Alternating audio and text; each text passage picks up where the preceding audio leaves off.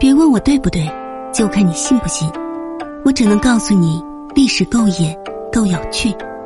欢迎来听九九八八那些不为人知的野史秘闻。秦可以统一六国，有一个重要因素被我们所忽视。秦出函谷关争天下，最大的敌人是晋。晋毁于内部分裂后。魏国一时做大，但是魏国居于中原四战之地，衰弱是迟早的事。另一大国齐不满魏国独大，在马陵、杜陵之战中两次打败魏国，从此魏渐渐沦为二流角色，退出了统一天下的竞争。齐打败魏一时风光无限，楚国、赵国担心齐国力量过分膨胀。联合打败齐，截止了齐扩张的势头。齐国背靠大海，没有战略回旋空间，西部边境无天险可居。战国时期，丛林法则就是枪打出头鸟。齐国败魏，灭宋，击秦，天下正恐，于是六国合纵击齐，齐几乎亡国，从此一蹶不振。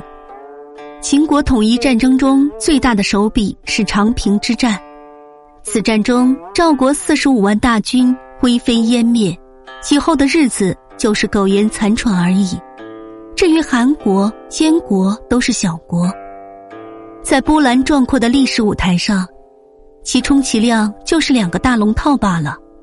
四大强国中，秦用自己力量打垮的只有赵国而已。我们谈秦的胜利。常常忽略一个重要因素——地缘。八百里秦川可谓是秦统一天下的胜利之本。因河为池，建华为城，表里山河，四塞险固。四塞险固，拥有两个天府之国，进可窥探天下，退可固守一方。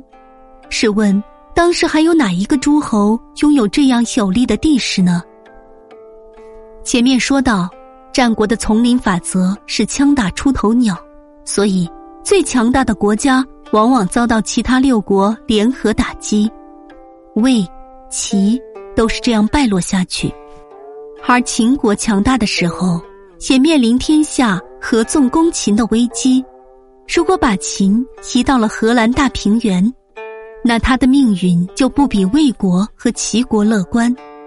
好在秦有雍州之固、崤函之险，诸侯联军打来，我就死死守住函谷关，等你们疲弊之后，我再追王逐北。这样的战争对秦来说是外线战争，对自己的破坏小，对敌人打击强烈而且持续。最后，山东六国在这样的战斗中力量一点点被消耗，加上内讧不断。一直持续到秦快完成统一的时候，赵国和燕国还在互相掐架，这样秦的统一终于不可避免了。